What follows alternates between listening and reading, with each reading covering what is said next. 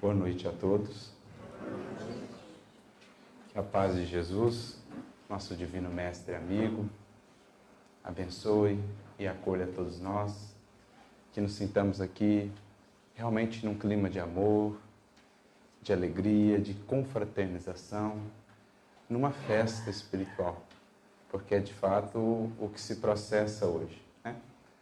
Tanto pela Associação Bezerra de Menezes, completou aí recentemente os seus 33 anos de existência, pelos quais parabenizamos toda a equipe, todos os trabalhadores encarnados, desencarnados, toda essa família espiritual que já se formou aí nesses mais de três decênios de serviço com Cristo, com Kardec, que possa, que possa Jesus seguir inspirando esses corações para que muitos anos mais venham no trabalho, na seara do bem, na seara do amor.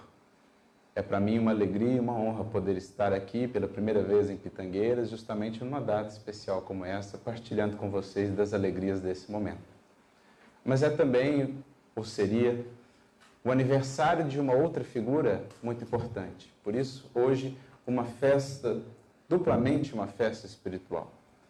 Porque há mais de dois séculos atrás, pouco mais de dois séculos atrás, mais exatamente há 215 anos atrás, nascia na cidade de Lyon, em 1804, aquele que viria a ser por nós conhecido e por quem nutrimos e haveremos de sempre nutrir uma profunda gratidão, Allan Kardec. Esse benfeitor espiritual que, atendendo às orientações do Cristo de Deus, veio estar conosco, abrindo a todos nós e à humanidade gradativamente, aqueles que já se propuseram a mergulhar em suas obras, a encontrar os infinitos horizontes que elas nos abrem. Veio Kardec, juntamente com os espíritos benfeitores e todos os colaboradores em torno dessa obra, abrir realmente horizontes novos para a humanidade. Veio lançar de fato as bases ou as sementes de uma nova era.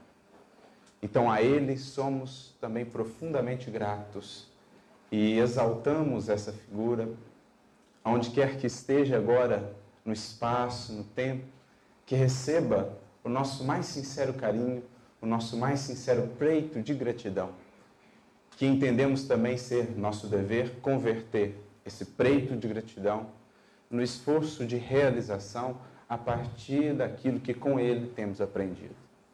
É o que Emmanuel vai nos ensinar numa bonita mensagem no livro Pão Nosso intitulado Agradecer.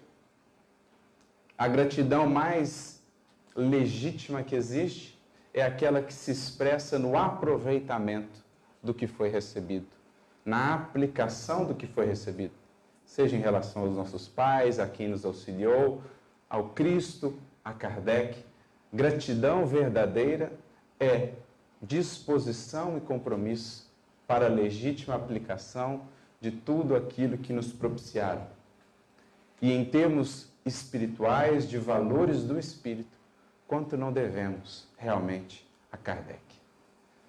Por isso, nessa noite, faremos aqui todos juntos, corações em uníssono, uma reflexão, oração de gratidão, mas também de aprofundamento em nosso coração desse compromisso com o quanto a doutrina espírita nos tem dado. Porque sabemos, vamos aprendendo com a doutrina espírita, ela nada nos exige, mas tudo espera. O Espiritismo não nos impõe nada, não nos exige nada. Mas quem quer que se abra sinceramente de coração, que se entregue de alma à doutrina espírita, sente-se impelido a dar cada vez mais, a dar tudo, em termos de aplicação, de perseverança, de esforço no estudo para a devida compreensão, almejando a aplicação. Então será esse o mote dessa noite. Aqui em Uníssonos, em uníssono, aprendizes que somos, buscarmos juntos vibrar numa mesma faixa, numa mesma sintonia, para que daqui saiamos fortalecidos e mais bem dispostos à vivência desse Consolador, há tanto prometido para a humanidade nas próprias palavras de Jesus. Recordando lá o Evangelho de João, quando Jesus chegava ao fim, à conclusão da sua missão entre nós, no Evangelho de João, capítulo 14, Jesus dirá que enviaria um outro consolador. E é interessante pensar, um outro consolador, isto é, já existia um. Já existia um. E quem é esse primeiro consolador? Senão o próprio Senhor, o próprio Mestre, com as suas lições divinas e mortais sempre tão atuais, por isso talvez o título dado à sua mensagem, Boa Nova. Porque ela segue sendo boa, ela segue sendo atual, ela segue sendo uma novidade. A quem quer que se abra a escutá-la, a quem quer que tenha ouvidos de ouvir. É a boa nova de todos os tempos, aquela grande novidade ainda incompreendida, aquela a qual o Chico se referia quando era buscado por diversas pessoas, com diversas buscas, se aproximavam dele ainda naquele espírito mais de curiosidade do que propriamente de sinceridade na busca renovadora, e perguntava a ele: Ei, Chico, qual a novidade? Certamente queriam saber o que, se, o que acontecia no mundo espiritual, como é que estava aquele espírito, aquele outro espírito, espíritos famosos talvez. Mas o Chico, na sua simplicidade, convidava-nos a novamente voltar ao foco, aquilo que é realmente imprescindível e que muitos de nós não temos ouvido e atentado ao longo desses dois milênios. Chico dizia: Ah, meu filho, a novidade segue sendo a boa nova de Jesus. Essa é a grande novidade que a humanidade já ouviu. Ainda hoje, nesse nosso mundo, com tantos convites, com tantas distrações, com tantos apelos, com tantos chamamentos distintos, na internet, na TV, seja onde for, quanta coisa a gente não tem hoje. A gente fica até perdido com um excesso de informação. Tanta novidade, tanta notícia, tanta coisa. Mas nos esquecemos, em meio a tanta coisa, dessa novidade. Buscamos desesperadamente coisas novas que nos possam saciar, que nos possam talvez trazer novas expressões de prazer, novas expressões de contentamento. Sacia-nos um pouco essas novas propostas do mundo, esses novos convites, esses novos deleites, saciam-nos a alma por algum tempo, mas atuam geralmente como simples anestesia, porque não são capazes ainda de alcançar a legítima e a mais profunda necessidade de nossa alma. Temos fome, temos sede do Cristo. Que foi essa luz incomparável que brilhou ante as sombras da ignorância e da rebeldia humana há dois mil anos e que segue ainda como o sol, o sol moral da terra, a acalentar as poucas sementes que já conseguimos acolher no solo da alma dando a elas vida, sustentando-as para que um dia possam, enfim, germinar e frutificar em nossos corações. Sem que o saibamos, é o Cristo, esse que sustenta a nossa vida moral, a nossa vida espiritual, dando-nos força, dando-nos oportunidades, circunstâncias que muitas vezes não sabemos valorizar. Como muitas vezes não valorizamos o sol, que é a fonte de toda a vida material no sistema solar é o Cristo, sol moral da humanidade, luz maior que já brilhou nos caminhos humanos e que segue acalentando, disposto a acolher, a amparar e erguer, conduzir todos aqueles que a Ele se dirigirem para uma nova vida. É por isso que Jesus é a porta libertadora, porta salvadora que se abriu à humanidade a todos aqueles que por ela quiserem adentrar. A todos aqueles que já entenderam que, em não passando por essa porta, pelos valores que ele representa, que ali estão no Evangelho. Não há como deixar o velho labirinto pelo qual temos perambulado. Entre dores, angústias, tropeços e equívocos, muitas vezes secularmente repetidos. Se não buscarmos uma porta de saída para esses círculos viciosos, haveremos de permanecer nessa circunstância, na feliz definição de Emmanuel, no círculo vicioso das reencarnações de baixo teor espiritual.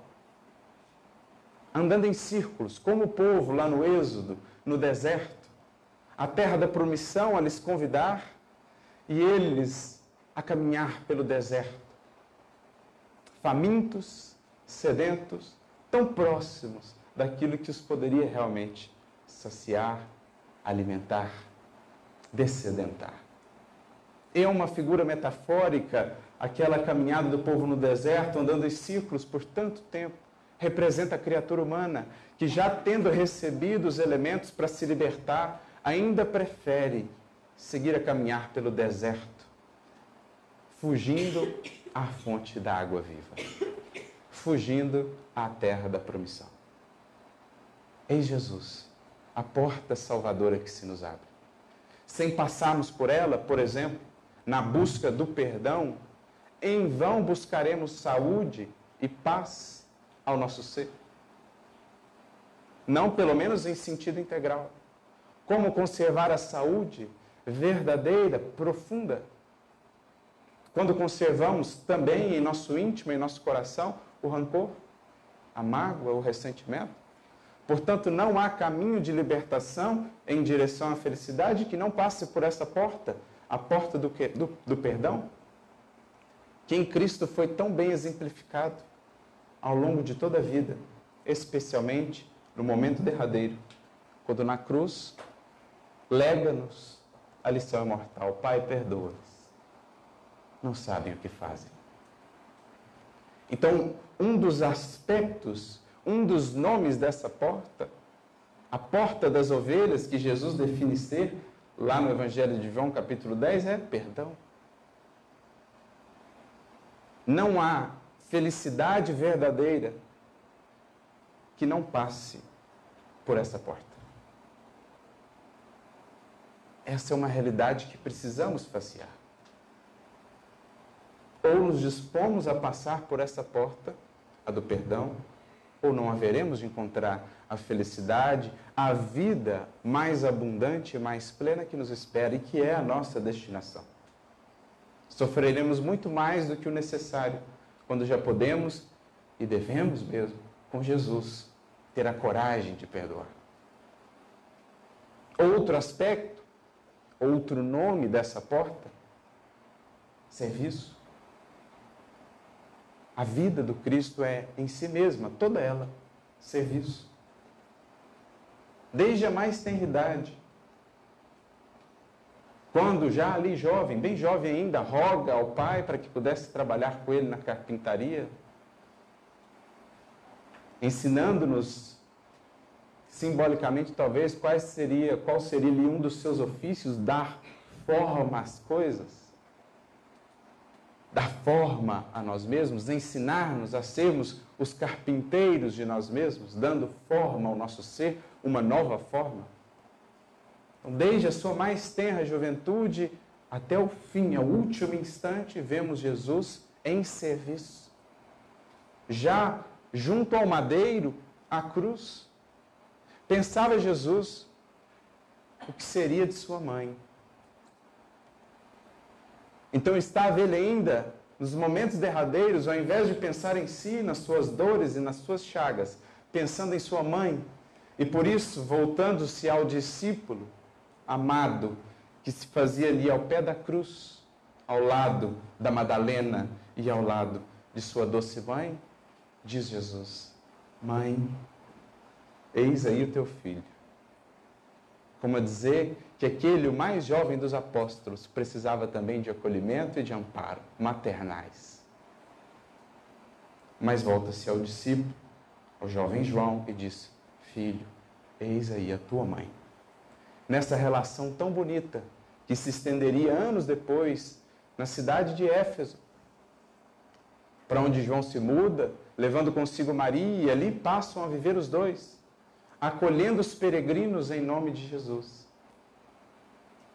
Ali onde Maria veio a ser conhecida como a mãe de todos os seguidores do seu filho, a mãe de toda a humanidade, a nossa doce mãe.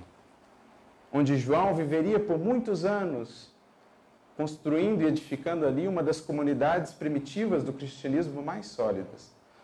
Ali onde Paulo depois passaria e certamente conversaria sobre a infância de Jesus com Maria o que seria a base do Evangelho de Lucas, que nós conhecemos, que foi iniciado pelo apóstolo Paulo, que com ela conversou,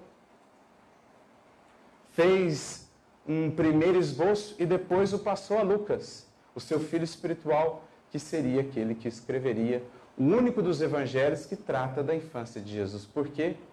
Buscado diretamente na fonte. Tudo isso graças às orientações que Jesus pensava ao serviço do Mestre, mesmo fincado à cruz. A sua vida é, portanto, um hino ao serviço. Assim deverá ser a nossa também. Porque trazemos o atavismo multissecular do egoísmo. Esperamos antes que o mundo nos sirva, até mesmo que Jesus, que Deus nos sirva, atendendo aos nossos anseios. Quando no Evangelho a partir dessa porta que é Jesus, começamos a compreender que precisamos mudar a dinâmica da nossa vida. A grande dinâmica é servir. E fora disso, e fora disso, não haverá felicidade possível.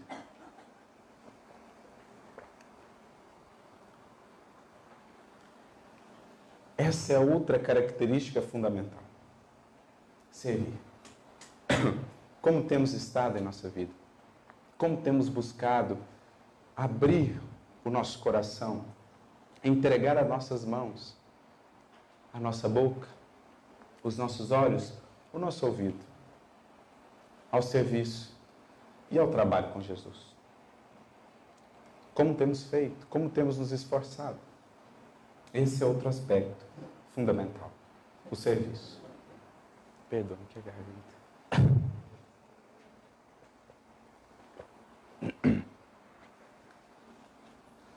Mas prossigamos. O que mais é essa porta que Jesus, em seu Evangelho, nos abre? A porta do amor, que está intimamente relacionada, intimamente conectada com o serviço, com o servir. Amar é se entregar ao serviço, com humildade, com paciência, com compaixão sem esperar resultados, sem expectativas, sem exigências. Amar é fazer-se fonte da vida, é fazer-se água viva a descedentar os corações. E sem essa água que converta os nossos desertos em jardins, não há felicidade, não há libertação. É isso, outro aspecto dessa porta que vemos em Jesus. E assim poderíamos seguir noite afora, a enumerar tudo o que ali está nessa porta que nos foi dada no Evangelho. Mas essa porta, com o passar do tempo, em seus aspectos fundamentais, foi sendo desviada, foi sendo cerrada. O nosso entendimento das lições de Jesus foi sendo modificado, foi sendo deturpado, o que era essencial, o que era central, passou a ficar a segundo plano e voltamos a nos direcionar todos, ainda enquanto cristãos, às portas largas do mundo. Nossos interesses, nossos caprichos, nossas sombras se misturaram à fonte pura do Evangelho do Cristo. E nós contaminamos, nós bloqueamos, nós obnubilamos essa fonte luminosa nós cerramos essa porta. Claro que em todos os tempos sempre existiram aqueles que, vencendo todos os desafios, todos os empeços, conseguiram, mesmo em meio às incompreensões e desvios humanos, encontrar a porta. Mas, de modo geral, ao povo, à multidão, essa porta estava cerrada. Porque dizia o nosso entendimento, séculos passados da vinda de Jesus, que aspectos como amor, perdão, entrega total, sacrifício de si mesmo, não eram aspectos assim tão importantes. Mais importantes eram apenas alguns aspectos exteriores do culto. Em fazendo assim, estaremos garantindo a nossa salvação. Mais voltados que estávamos para o interesse, para os números, para as influências e para o poder na terra. Esquecemos, boa parte de nossos cristãos, ao longo ali dos séculos que foram passando após a vinda do Mestre, fomos nos esquecendo dos valores centrais do Evangelho, do que é realmente essa porta Quais são os valores que representam a porta sem a qual não há libertação? E prendemos novamente aos caminhos que conduzem às portas largas do mundo, embora ostentando muitas vezes os títulos ou o título de cristãos. Os séculos transcorreram, os séculos passaram. O Cristo, de certo modo, já havia previsto que isso se daria mas havia previsto também que mais cedo ou mais tarde, no momento aprazado, no momento julgado adequado, ele enviaria um outro consolador, como ele fora, como ele é, aquele que viria resgatar as suas lições, abrir novamente essa porta, torná-la acessível a todos. Porta essa que havia sido cerrada nas complicações das teologias humanas, nas complicações dos sofismas humanos, os pensamentos difíceis e complicados, quando na verdade tão simples era. Jesus havia prometido, enviaria um outro consolador, que haveria de resgatar o cerne das suas lições, abrir novamente essa porta, torná-la acessível às multidões e abrir novos horizontes aos corações humanos. Horizontes maravilhosos quanto ao futuro que está destinado a cada um de nós enquanto seres humanos e a todos nós em conjunto enquanto humanidade. E esse outro consolador chega no momento difícil da humanidade, em que o materialismo ganhava espaço, em que o ceticismo, a negação completa e absoluta da fé, ganhava espaço na mente, no psiquismo humano, em que os corações não encontravam consolo numa fé que pudesse ao mesmo tempo também saciar-lhes o entendimento e a razão, o Cristo envia um dos seus principais mensageiros, um dos seus principais colaboradores, um discípulo fiel da verdade, como muitas vezes será ele conhecido ou referido tanto na codificação como nas obras subsidiárias. Nasce, como dizíamos, em Lyon, em 1804, aquele que seria conhecido como Allan Kardec. Certamente com um propósito já delineado antes de para cá retornar. Propósito esse que, encarnado, só conheceria já na madureza da idade física, mas cujas sementes e a energia para realizar essa obra, essa proposta de resgate, já trazia ele em seu coração em tudo que era. Era de fato um apóstolo. Era de fato um enviado. Que tinha essa tarefa. E não por acaso nasceria em Lyon. Embora nunca tenha vivido propriamente Lyon, nasceu em Lyon, mas viveu ali perto, uma cidade perto. Mas o simples fato de ali ter nascido já denota para nós uma vinculação, uma vinculação com a sua tarefa, uma vinculação com o cristianismo, uma vinculação com Jesus. Porque foi em Lyon, na antiga região das Galhas, Lugdunum, Lyon a cidade conhecida como Cidade dos Mártires. Foi ali onde muitos mártires, por amor ao Cristo, lá nos idos dos séculos 2, 3, deram as suas vidas. Muitos. Os maiores, o maior número de registros de mártires cristãos se deu na cidade de Lyon. Registros históricos que temos, naturalmente, que na cidade de Roma, muitos e muitos e muitos cristãos foram martirizados, sobretudo no primeiro século, nas perseguições de Nero. Mas o maior número de registros históricos os temos de Lyon. Cidade que ficou conhecida, portanto, como cidade dos mártires.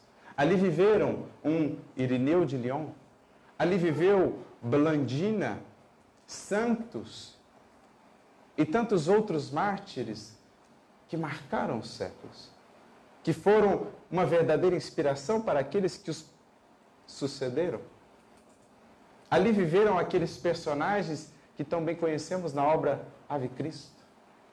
Obra tão bela, belíssima, que nos fala da grandiosidade da fé, de um quinto Varro, de um quinto Celso, de um Basílio e de tantos outros.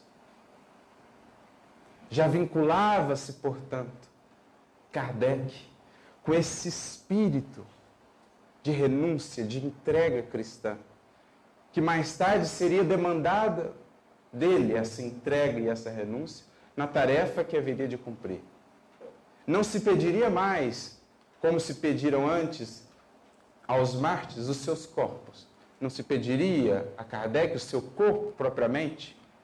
Pediria-se sim a sua saúde, mas que energia, que testemunho, que força seria preciso para vencer todas as resistências nessa empreitada por resgatar o acesso a essa porta redentora que é o Cristo, que são as suas lições. Por isso, quando Kardec tem a oportunidade de visitar, passados muitos anos, né, desde o seu nascimento, visitar a cidade de Lyon, algo que está registrado numa bonita obra, Viagem Espírita de 1862, numa edição que é especial, aquela editada pelo Clarim de Matão, cujo prefácio é de Wallace Leal, prefácio magnífico. Wallace então descreve né, a surpresa de Kardec quando chega à cidade de Lyon e vê o movimento espírita pujante. Ele é ali recebido por Diju, um operário, que o recebe juntamente à sua esposa e lhe aperta a mão, suas mãos calosas de Diju apertam as mãos do escritor Kardec. Kardec fica impressionado com a força daqueles espíritas, em sua maioria pessoas simples, pessoas do povo, mas absolutamente entregues. E então ele recebe uma mensagem dos espíritos. Inclusive, ele foi portador de uma mensagem, de uma epístola de Erasto aos espíritas de Lyon, como também aos espíritas de Bordeaux. E então os espíritos lhe dizem: Por que te surpreendes? Lyon é a cidade dos mártires. A fé aqui é viva. Ela dará muitos apóstolos ao Espiritismo. O primeiro ela já havia dado. O primeiro ela já havia dado. O que começou tudo. Ela dará muitos apóstolos ao Espiritismo. Porque se Paris é o cérebro, Lyon é o coração. Lyon ao coração. Então a gente vai vendo que aquele homem, em nascendo em Lyon, talvez ele se representasse, ele tem o coração. Um coração vinculado ao Cristo, um coração vinculado ao mais puro cristianismo. E em se mudando e vivendo e passando quase toda a sua vida em Paris. Talvez isso nos dissesse também, ele também tem o cérebro ele também tem inteligência, o cabedal cultural, intelectual que a obra exigia. Porque, de fato, é uma obra magistral. A capacidade de síntese de Kardec, a cultura de Kardec, como ele passeia pelas filosofias do seu tempo e as filosofias da antiguidade, por vários e vários pensadores, a maestria, a didática em como ele consegue escrever, em como ele consegue construir os seus raciocínios, tudo isso com pouco tempo que ele tinha para escrever, pelo tanto que ele escreveu, no tanto pouco tempo que ele escreveu, a gente imagina como era rápido o raciocínio de Kardec para fazê-lo. Escrever as obras, escrever a revista espírita, responder as milhares, centenas e centenas de cartas que recebia, ler as obras, ler os artigos dos críticos e respondê-los, ler outras obras para complementar as suas. É uma coisa assim que a gente fica a imaginar de onde vinha tamanha possibilidade. Naturalmente, conquista desse espírito amparada pela espiritualidade que o sustentava na obra. Mas Kardec era, portanto, essa mistura de Lyon e Paris. Um coração de um apóstolo. E é assim que o Espírito de verdade o chamará, veremos. Está lá no capítulo 6 do Evangelho segundo o Espiritismo. Estou convosco, diz o Espírito de verdade, a nosso ver o próprio Mestre. E o meu apóstolo vos instrui.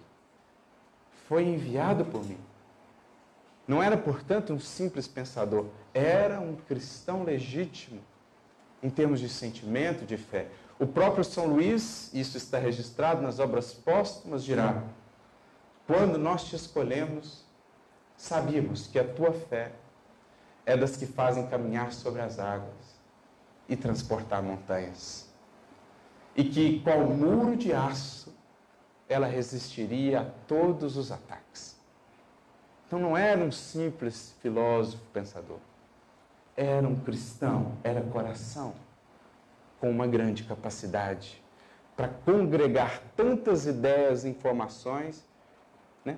para, digamos assim, quebrar todo esse bloco maciço que chegava e colocar aquilo ali acessível, ao alcance de todos, de maneira didática e pedagógica.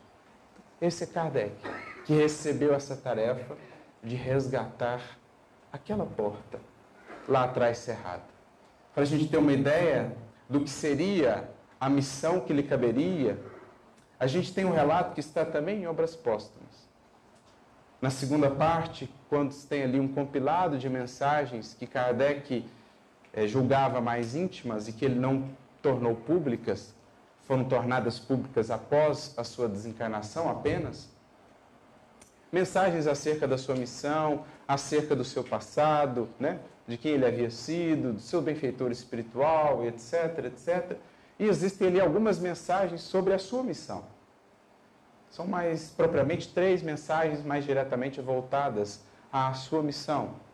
Na segunda delas, recebida em 12 de junho de 1856, Kardec dialoga com o Espírito de Verdade acerca dessa sua missão, porque ele estava ainda cético. Vejamos só, 56. Kardec já havia mais ou menos um ano estava em contato mais íntimo com os espíritos. Ele começa ali mais ou menos em 55 a entrar em contato mais direto com os fenômenos, com aquilo tudo. Então ele estava mais ou menos há um ano e ainda há um ano, pouco menos de um ano, de lançar a primeira obra, o Livro dos Espíritos. Então ele ainda estava um pouco cético em relação àquilo que ele ouvia de alguns espíritos sobre ele ter uma missão e etc. Na sua postura de humildade, de modéstia, não se julgava apto para tal. Então ele pergunta ao espírito de verdade se realmente, como alguns outros espíritos estavam dizendo, ele teria alguma missão. O espírito de verdade confirma, pede a ele discrição. Isso é interessante, porque Kardec nunca revelou ele assumiu, fez, realizou o trabalho, mas nunca revelou, talvez somente para os mais íntimos, mas nunca trouxe isso a público antes da sua desencarnação. Recebia uma missão do Espírito de Verdade. Foi fiel até o fim, manteve-se discreto, porque sabia e foi alertado quanto a isso pelo Espírito de Verdade do risco de se expor. Manteve-se discreto. O que é para nós uma tremenda lição. Quantos hoje devemos estar atentos, por exemplo, no âmbito da mediunidade? Mal começamos a tarefa e logo já nos cremos nessa condição porque espíritos nos disseram isso ou aquilo outro. Cuidado, ponderação. Kardec guardou isso por anos consigo, foi fazendo o trabalho. Mas muitas vezes saímos aos quatro ventos a dizer: Olha, recebi e tenho uma missão dessa e essa. Claro, todos temos uma missão na Terra. Todos temos. O tamanho, o alcance da missão, isso varia. Segundo a necessidade evolutiva de cada um, segundo a possibilidade de cada um. Todos temos uma missão. Mas daí é ficar alardeando que somos missionários, etc, etc. Muito cuidado. Kardec soube manter, portanto, essa descrição. Os Espíritos lhe disseram: estaremos sempre contigo, mas não vamos te forçar a nada. Podes perfeitamente recusar, porque ninguém é obrigado a fazer nada. É o Espírito de verdade dizendo a ele: você pode desistir. Porque se você não fizer, outro fará em seu lugar. Porque é assim. Os planos de Deus não repousam sobre a cabeça de um indivíduo. Naturalmente que ele propõe. E se alguém abraça, ele se aproveita desse indivíduo para levar adiante os seus planos. Mas ele não pode, enquanto criador, depender de um indivíduo. Então eles disseram: se você não quiser, outro fará. Olha como os bons espíritos, os espíritos verdadeiramente superiores, são sábios. Ele não diz assim: você é imprescindível, meu filho. Sem você, o que vai ser de nós? E muitas vezes acontece isso. O indivíduo está começando a mediunidade e daqui a pouco começa. Você é importante demais, imprescindível demais. Sem você não vai ter jeito. E aí começa, se estabelece um processo de fascinação. Porque os espíritos superiores não impõem nada a ninguém. Eles apresentam a proposta e dizem: estaremos aqui caso queira fazer o trabalho. Conte conosco. Desde que conserve humildade, disciplina, modéstia, entrega. É assim que o alto opera.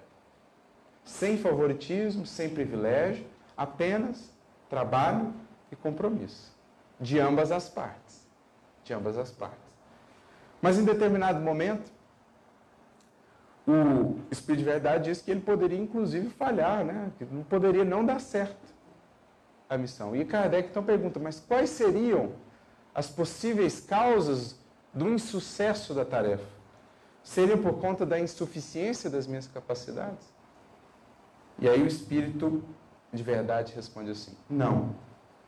Mas a missão dos reformadores é prenhe, ou seja, repleta de escolhos e perigos. Previno-te de que é rude a tua porquanto se trata de abalar e transformar o mundo inteiro. Ou seja, não é pequena a proposta do trabalho, porque se trata de resgatar os fundamentos da maior revelação, da maior luz espiritual que a humanidade já recebeu e ainda ampliar isso mais. Ou seja, resgatar a mensagem do Cristo há muito perdida em seu aspecto central e ampliar, explicá-la. Então vais enfrentar muitas resistências de encarnados e desencarnados que não têm interesse em que isso se dê, porque querem manter as coisas como estão.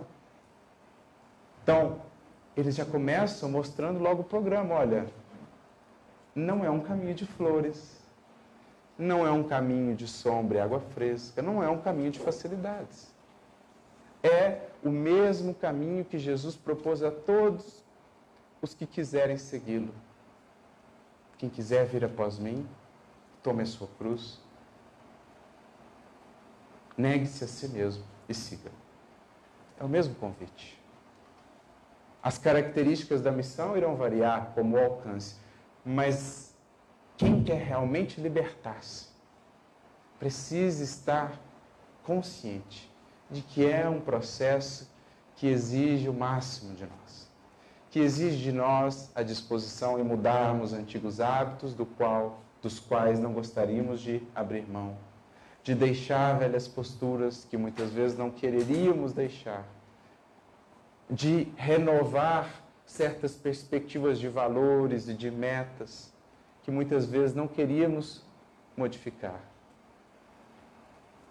de lidar com a incompreensão, com a ingratidão. Tudo isso faz parte daquele que caminha para a verdadeira libertação. Por quê? libertar-se e amar.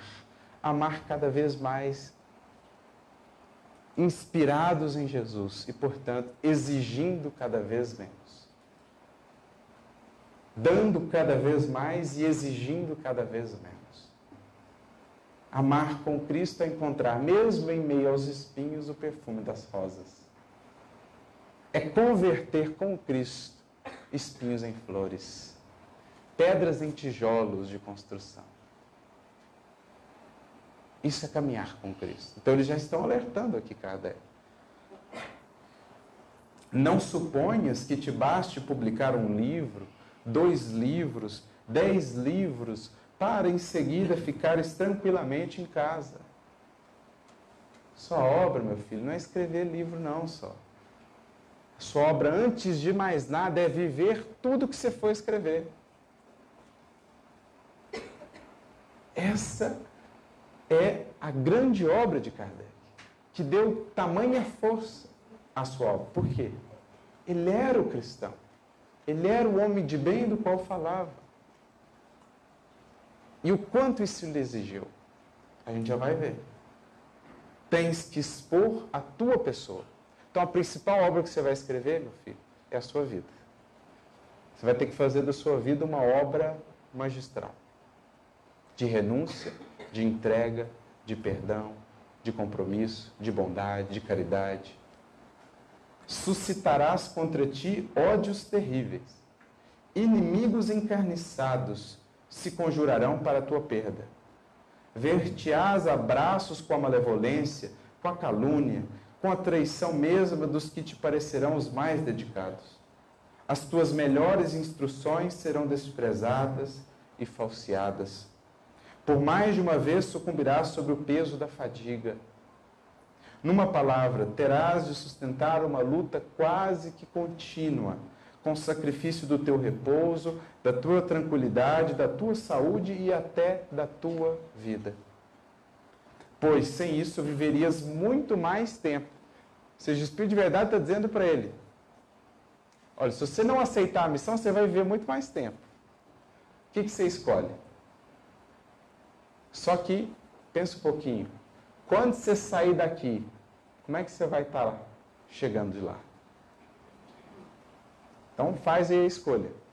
Viver mais tempo, mas chegar lá sem ter progredido tanto, sem ter aproveitado a oportunidade, ou sacrificar um pouquinho disso, dos prazeres do mundo, das alegrias do mundo, para, chegando lá, poder ter dado realmente um salto um grande passo em termos de evolução, de progresso, de serviço cumprido. Ora bem, não poucos recuam quando, em vez de uma estrada florida, só vêm sobre os passos urzes, pedras agudas e serpentes. Então não são poucos os que diante desse quadro desistem. Para tais missões não basta a inteligência.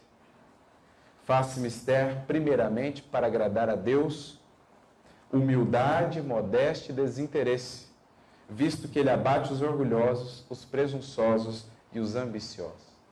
Então não basta inteligência, meu filho, porque inteligência ele tinha de sobra. Educado aos pés de um dos melhores educadores do seu tempo, senão de todos os tempos. Uma inteligência, uma cultura vasta. Mas os espíritos o alertavam: é preciso, meu filho, para agradar e bem servir a Deus, um coração desinteressado, humilde e modesto. Kardec era Lyon e Paris.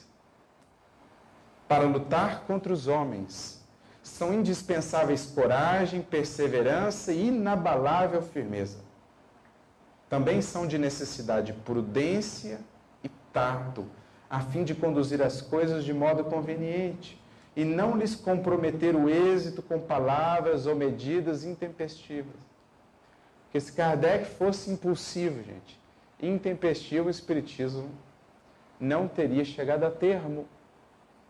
Porque quantas vezes não precisou ele, com todo o seu tato, a sua ponderação, a sua paciência, conciliar as coisas. Ele mesmo vai assumir aqui a sociedade espírita, parisiense de estudos espíritas, quanto trabalho ali não teve, quantas desavenças. Então era preciso muito tato, muita prudência. que são qualidades do coração: tato, paciência e serenidade. Exigem-se, por fim, devotamento, abnegação e disposição a todos os sacrifícios. Vês assim que a tua missão está subordinada a condições que dependem de ti. Kardec agradece essa mensagem e diz, né, quase que como numa prece: Senhor, pois que te dignaste lançar os olhos sobre mim para cumprimento dos teus desígnios, faça-se a tua vontade. Está nas tuas mãos a minha vida, dispõe do teu servo. Olha que fé grandiosa. Olha que cristianismo mais puro, quase que aqui, invariavelmente, somos remetidos a Ananias. Quando, chamado por Jesus, Ananias dizia: Eis-me aqui, Senhor. É o que Kardec faz ao Espírito de verdade. O Senhor, eis-me aqui, Senhor. Faça-se da minha vida o que quiseres. E aí ele fala da sua fraqueza, pede né, que ele supra a sua deficiência. E mais adiante há uma nota, que Kardec coloca dez anos e meio depois desse acontecimento. Em 1 de janeiro de 1867, 67, Kardec diz assim: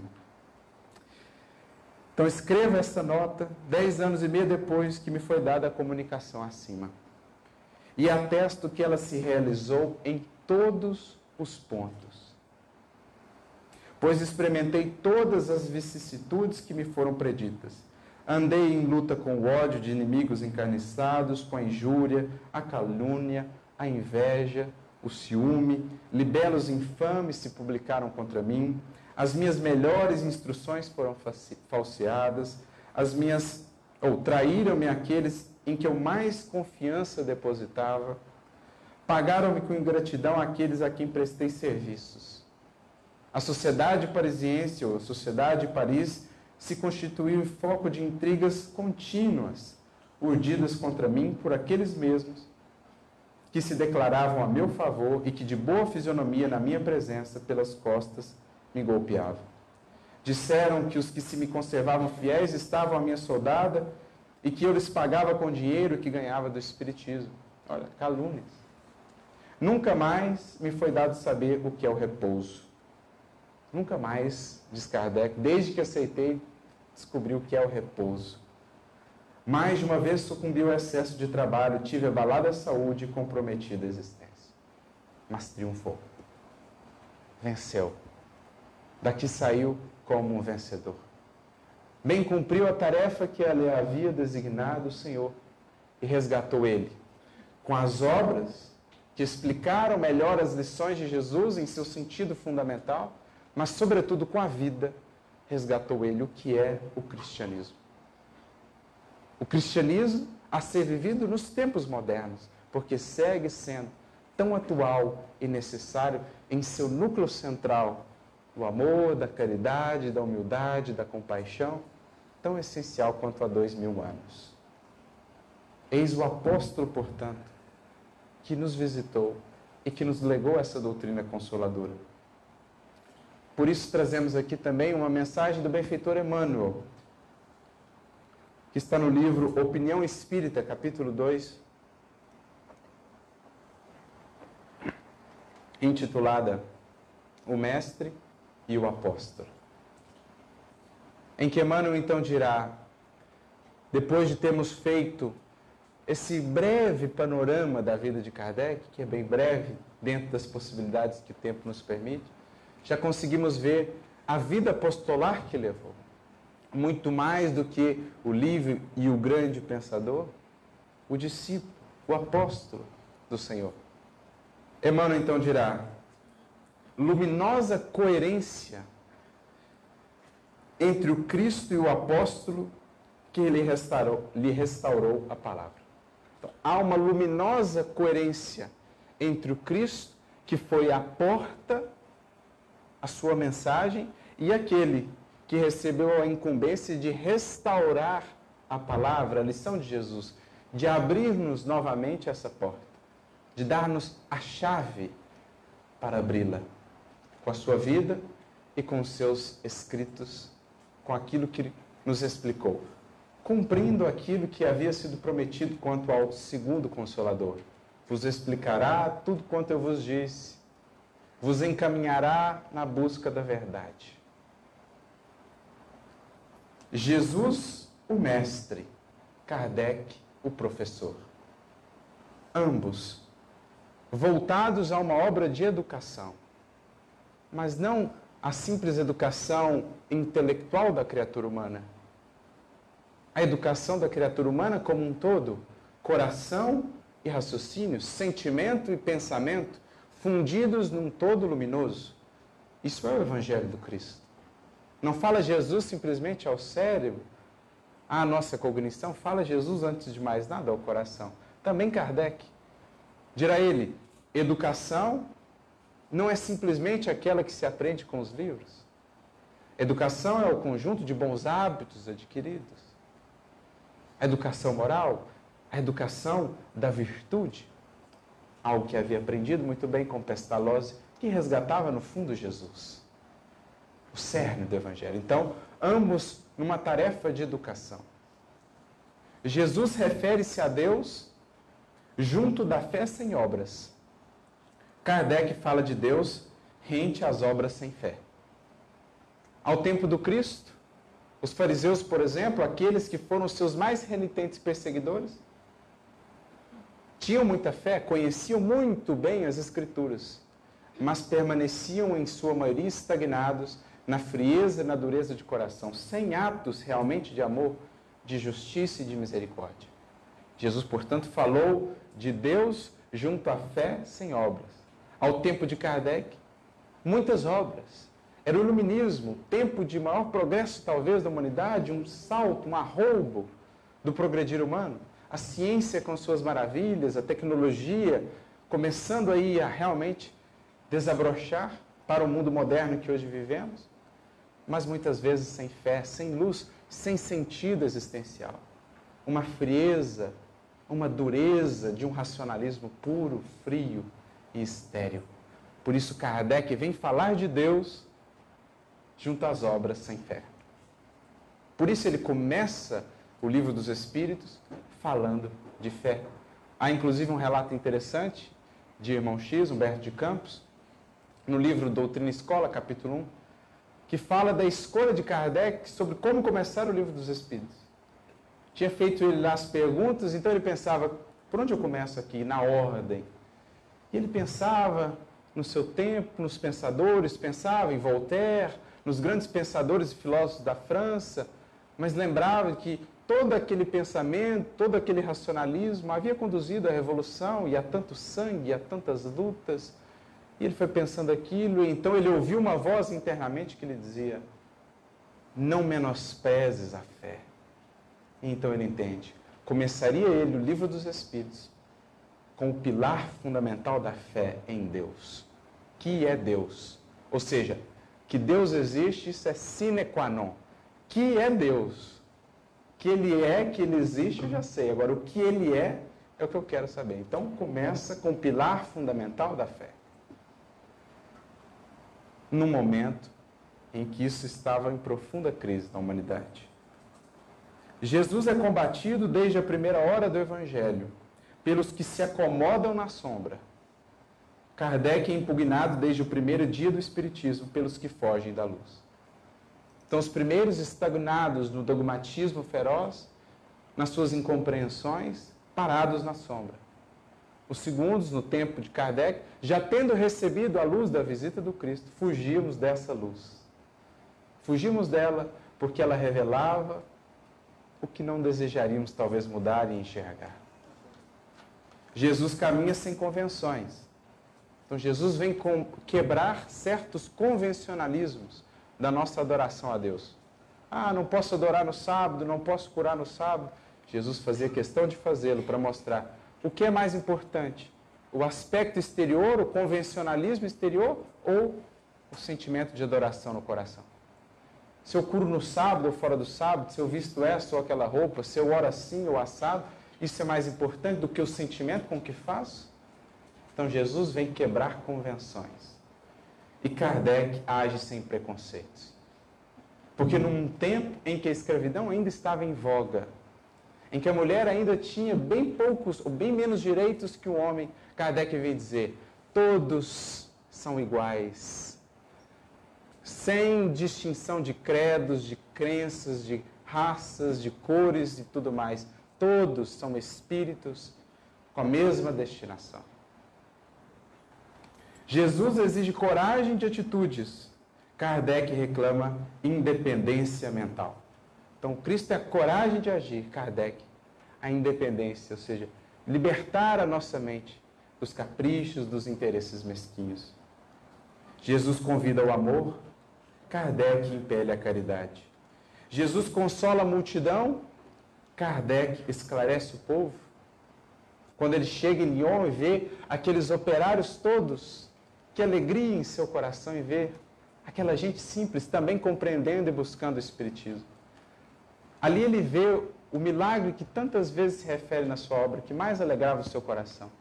Ver o rico e o operário dando as mãos, como Wallace Leal frisa no prefácio do livro Viagem Espírita. Porque era para todos. Recebia em seu gabinete Kardec príncipes, pessoas importantes, estudiosos da Sorbonne e tudo mais, como recebia as pessoas mais simples, que desejariam saber um pouco mais sobre o Consolador. Jesus acorda o sentimento, Kardec desperta a razão. Jesus constrói, Jesus lança os fundamentos, Kardec consolida. Jesus revela, porque é a fonte primária de toda a revelação na Terra. Kardec descortina. Kardec vem tirar os véus que foram colocados sobre a revelação. Jesus propõe, Kardec expõe no sentido de explicar e desenvolver o que Jesus havia dito. Jesus lança as bases do cristianismo entre fenômenos mediúnicos. Kardec recebe os princípios da doutrina espírita através da mediunidade. Jesus afirma que é preciso nascer de novo. Kardec explica a reencarnação. Jesus reporta-se a outras moradas. Kardec menciona outros mundos. Jesus espera que a verdade emancipe os homens, ensina que a justiça atribui a cada um pelas próprias obras e anuncia que o Criador será adorado na terra em espírito. Kardec esculpe na consciência as leis do universo. Por fim, em suma, diante do acesso aos mais altos valores da vida, Jesus e Kardec estão perfeitamente conjugados pela sabedoria divina. Jesus, a porta, Kardec, a chave. Jesus é e será sempre a porta libertadora, sem a qual não nos alçaremos realmente a Deus, à perfeita felicidade na comunhão com o Criador. Mas é Kardec, a chave que nos foi dada para realmente abrir, acessar essa porta com todos os tesouros e horizontes belíssimos que ali nos aguardam, que ali nos esperam, na vida do além, na eternidade afora, que nos espera a todos. Que possamos então, enfim, aproveitarmos essa chave que nos foi dada, que nos explica, que nos esclarece as lições de Jesus pelas suas obras, como pela sua vida. E que avancemos em direção à porta libertadora de nossas almas, buscando na caridade, no estudo que liberta, no conhecimento da verdade, enfim, as asas que nos permitirão alçar voos à comunhão com nosso Pai. Seja Kardec a chave aplicada a Jesus em nossa vida, seja Jesus a porta que nos conduz a Deus. Atravessemos, enfim, amigos, esse portal de luz, o que estamos a esperar se já temos a chave e se já sabemos onde está a porta. Caminhamos para Jesus sempre com Kardec e que Ele nos abençoe sempre. Muita paz a todos.